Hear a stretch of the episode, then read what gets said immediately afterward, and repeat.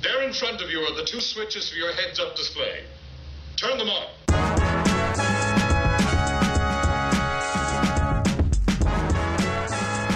Bienvenidos sean todos a un nuevo capítulo de Mañana te te cuento. cuento. Bienvenidos, sean todos felicidades, un abrazo, cariño para todos los que están en sus casas escuchando este bello y hermoso programa.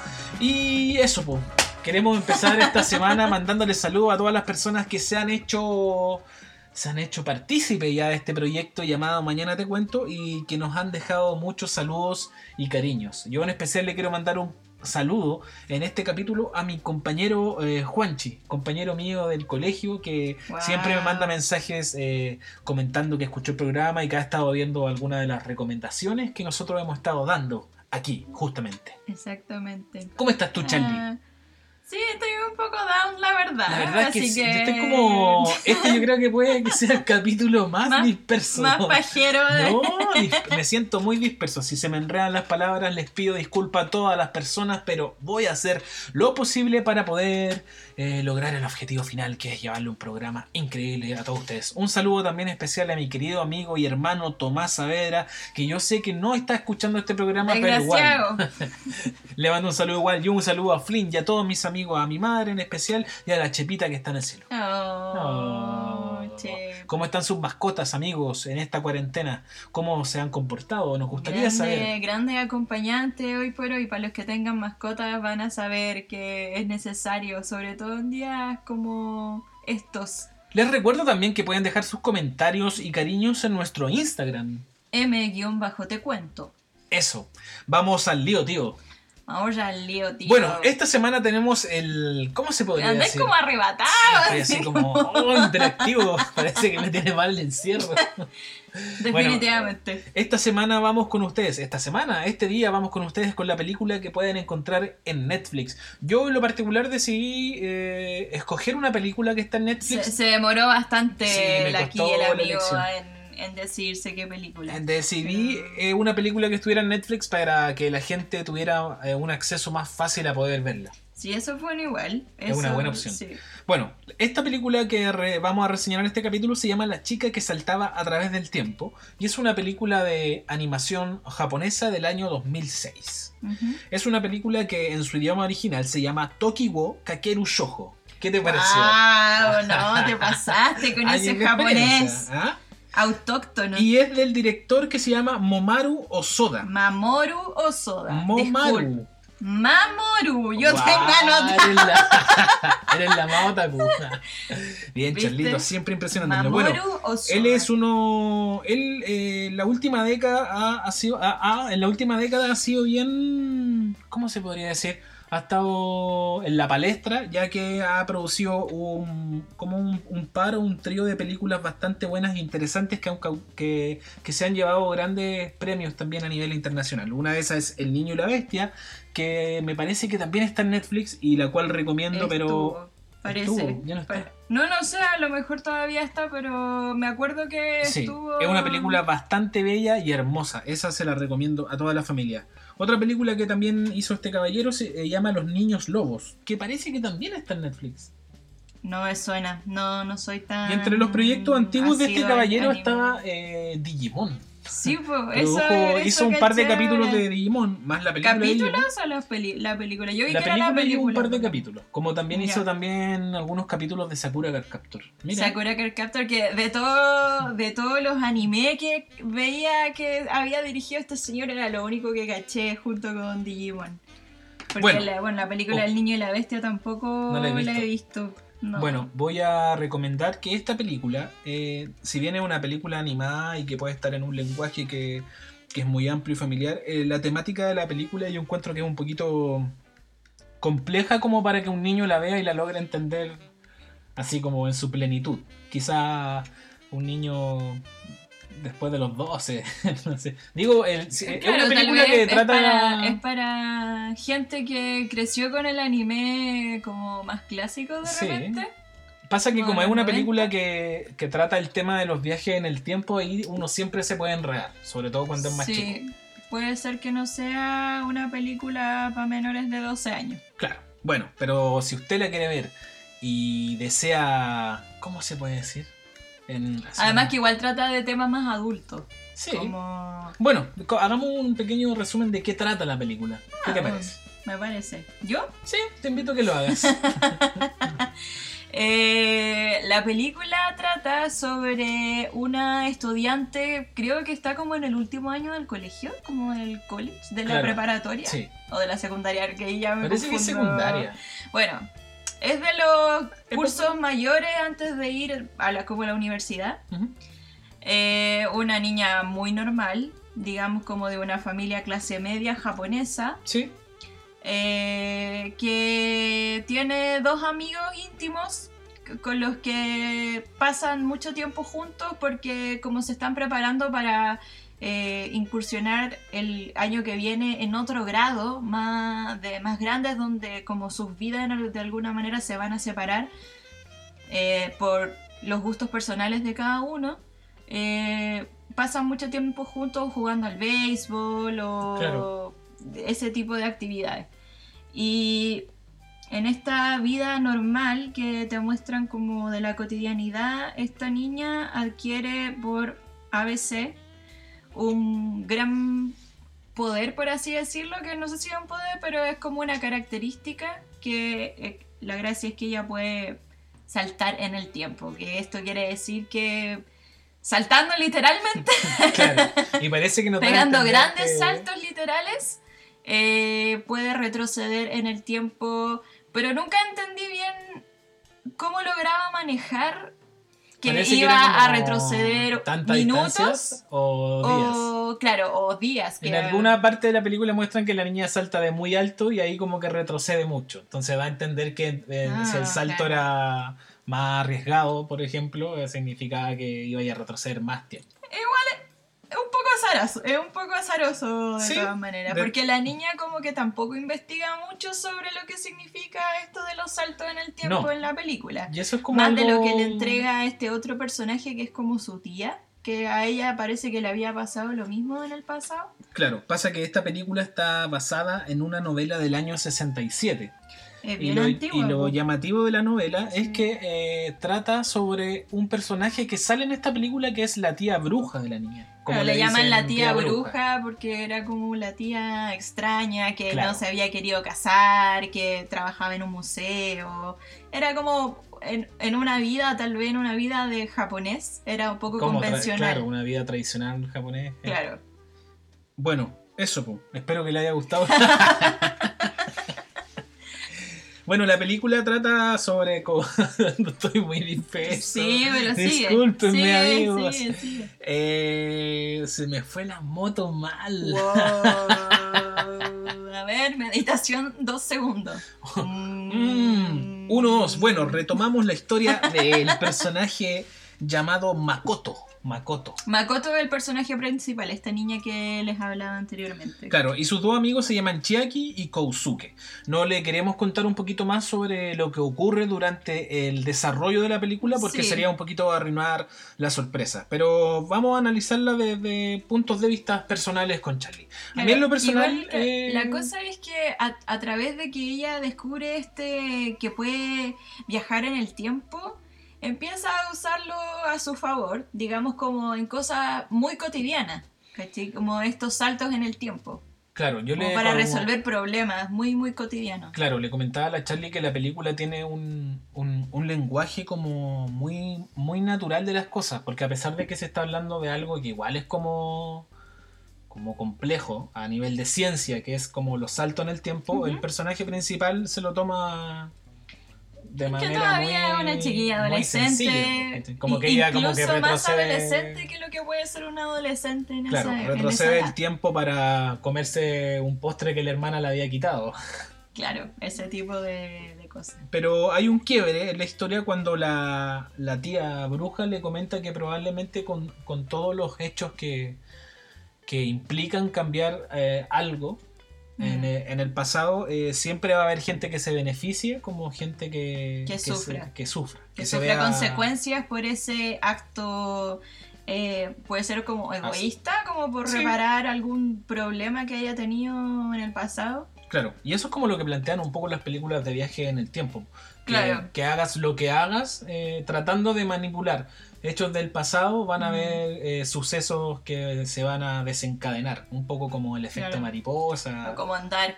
También. Como en Dark. Uy, qué buena serie. Espero que hayan visto Dark. Que también está en. Netflix. Netflix. No, de verdad, si les gusta el tema de, de los viajes en el tiempo y todavía no ven Dark, tienen que ver sí. Dark. A mí en lo personal me encantan las películas de viaje en el tiempo y me remontan demasiado a esa etapa infantil y ¿cómo se? inocente, donde uno soñaba con que iba a llegar el año 2000 y iba a mandar todo en patinetas voladoras. Me- Yo igual soy un poco mañosa con el tema, debo reconocerlo. Mira, Para mí lo, la- lo mejor que he visto de viaje en el tiempo ha sido, bueno, Volver al Futuro, que es una un tremendísima clásico. película. Pero fuera de que es un plas- clásico, es una buena película. Sí, es una buena película. Y la serie Dark. Sí. Bueno, esta película es. No es una película científica, es una película No, que no. habla de un ro como que se convierte en, en la historia de adolescentes que empiezan a tener un romance. Claro, por eso decía que no, no hay como una investigación más profunda No, en pues, lo que hay- implica un viaje en el Claro, tiempo. no hay un desarrollo científico en ese sentido. Claro. Porque Científico, no- filosófico de la, Claro, no se, tema. explica, no se explica mucho.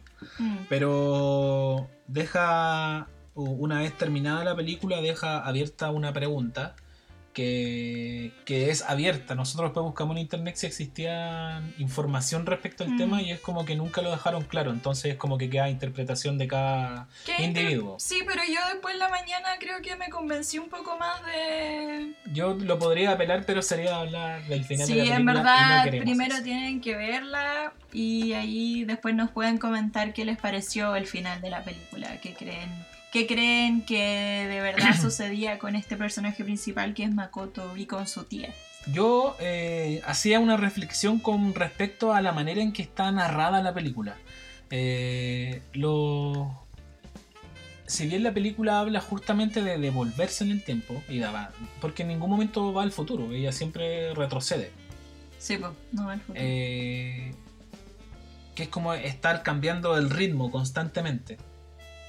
Volver, en una parte ella como que se devuelve como cuatro veces porque algo no le resulta. Claro. Y esto hace que el ritmo sea como bien rápido a nivel de, de tiempo. Pero yo siento que la película en general se encarga de mostrar una temporalidad muy, muy pasiva, muy como Mm. con mucha calma. Como que, como que la película se toma, el, Tiene un ritmo muy cotidiano. eh, se toma el Mm. tiempo de mostrar el tiempo pasar. sí, eso es Eh, verdad. mostrando, por verdad. ejemplo, las escenas donde muestran paisajes. Tiene mucho. Los trabajos de fondo y cosas así están, Sí. pero tremendamente bien logrados. Es bonito, y- además que se conjuga también con la banda sonora, que también como que te remonta un poco a ese como cuadro que de estar viendo el paisaje, Claro. el piano. Eh, me encantaría poder hablarles de cosas que tienen que ver con algunos personajes, pero sé que sería entrar a spoilear. Y hemos tomado la determinación de no querer spoilear en este programa. Para que la gente... no lo tenemos muy claro. no lo tenemos muy Por claro. eso, antes de hacer el capítulo, le estamos diciendo qué película vamos a ver la siguiente, así que Eso. para que lo puedan revisar también los que quieran, claramente, los que tengan tiempo. A mí en lo personal me gustó la película. Yo ya la había visto hace como, como 10 años atrás, en una instancia de mi vida también un poquito eh, compleja. Pasa que la película eh, se determina o, o funciona en base a una frase que es como la que acciona un poquito la reflexión en sí misma de toda la película. Claro. Que es una frase que dice, el tiempo no espera a nadie. Eh, Sí, pues en realidad es esa, la- esa es la moraleja de la película, sí. un poco. Eh, sí, a mí la verdad que la película no es mala, ¿eh? No, es bien entretenida de ver, no te aburres para nada. Por el mismo, eh, incluso claro, uno con este ritmo que tiene la película podría hacer que uno se pudiera como dormitar, pero es entretenida en tanto lo visual y los personajes también que son como muy queribles. Eso quería comentar un poco de la construcción de los personajes. Está está súper bien realizada porque uno empatiza súper bien con estos tres amigos. Es Sí. como que te como que como que uno podría ser amigo de ellos, así como como personajes Chiquillo como bueno. Chiquillo bueno. Chiquillo bueno. Sí, pero siento que el final uh, hay un hay un plot twist en la película que me desencajó un poquito porque ocurrió muy al final de la película, entonces creo que no se alcanza a desarrollar el tema real de la película. No sé si... Entonces esto termina como en un melodrama. En un melodrama japonés. Adolescente japonés. Adolescente japonés y la verdad que no soy no soy tan amiga de, No, tiene- de de esos temas. Bueno, yo igual creo que Eh, probablemente la gente que esté escuchando este programa que ya tenga eh, afinidad con el anime, yo creo que es una película que ya vieron, que ya han visto. Entonces, si De ustedes ya la vieron y están escuchando este programa y están Sí. empezando como a comparar opiniones, los dejamos invitados a que dejen su comentario, por favor, Sí, en nuestras redes, favor. para que haya más discusión, Si justamente. tienen alguna referencia de alguna otra película parecida con la misma temática. Yo o- conozco una que no es similar eh, en cuanto a historia, pero sí en cuanto a la temática de, las- de los viajes en el tiempo que se llama Steingate. Una buena Oh. serie de anime de viaje en el tiempo. Altos así. conceptos, te y esa, sí, no, esa, es, esa es densa porque es así científica, científica. Ya. Pero también tiene lo que implica los, vi- los viajes en el tiempo. ¿O ¿Alguien, ustedes conocen alguna película de viaje en el tiempo donde no quede la cagada? ¿Cachai? Es como inevitable que si viajáis en el tiempo va a quedar una cagada. Es que esa es la moraleja un poco, yo creo también que te deja la película, pues como esto de que en realidad es mejor vivir lo que estéis viviendo y, Y aprovecharlo. y aprovecharlo, Claro. exactamente. Como sabemos que el tiempo no espera a nadie y a nosotros tampoco porque tenemos ganas de ir a servir una rica oncecita, vamos a dejar... Es súper temprano. ¿Dónde es súper tarde? no, acabamos de comer. Bueno, chiquillos, eso. Eh, espero que les haya gustado este programa que estuvo bastante disperso. Lo sabemos y lo comprendemos, pero. Pero es que es una película rara. No, no, pero igual, a ver, en resumen, eh, la película, eh, igual de todas maneras, si, si están interesados en, en ver anime, uno, porque vamos a decir que tanto anime es un anime, a- el nivel eh, estético es súper convencional. Sí. No, eh, es como... Sakura Card Captor también tiene lo mismo. De, de en de todos estos animes que se presentaron con este director y la productora que se llama Madhouse, eh, de la película, lo único que conocía era Sakura Card Captor y Digimon. Ese es mi nivel de anime. Entonces, creo que igual es un poco una versión más adulta de eso, de esos mismos mundos. Sí. Yo igual encuentro interesante en ese sentido el trabajo del director porque eh, me parece que. Ya, esta película es del 2006. El niño y la bestia es del 2014, si no me equivoco. Y ahí se nota que hay un. Sí. eh, se nota que hay un. Como que tomó como cosas de esta película para poder desarrollar mejor la otra. Y la otra, la otra está mucho mejor desarrollada en cuanto a historia, ¿Cuál? moraleja y un montón de cosas ¿Cuál? más. El niño y la bestia. Ah, ya, es que no la he visto. No, tremenda Entonces, película, sí, tremenda, tremenda. que ver. Eh, pero de todas maneras, si eh, se sienten con ánimos de ver un melodrama japo adolescente, es súper recomendable. si les gusta esa temática, obvio que sí, obvio que sí. Véanla y se van a divertir bastante. Sí. se van a Eso, divertir chiquillos. bastante. Gracias por, por escucharnos y darse el tiempo de, de escuchar a estos dos individuos que se juntan dos veces a la semana a analizar una película de, de manera muy desordenada, pero ustedes- Mejoraremos, mejoraremos. Sí. sí. Pero estamos muy contentos de estar realizando este podcast y de la. Sí, lo ¿cómo pasamos se dice? De la, de la llegada que hemos la tenido recepción.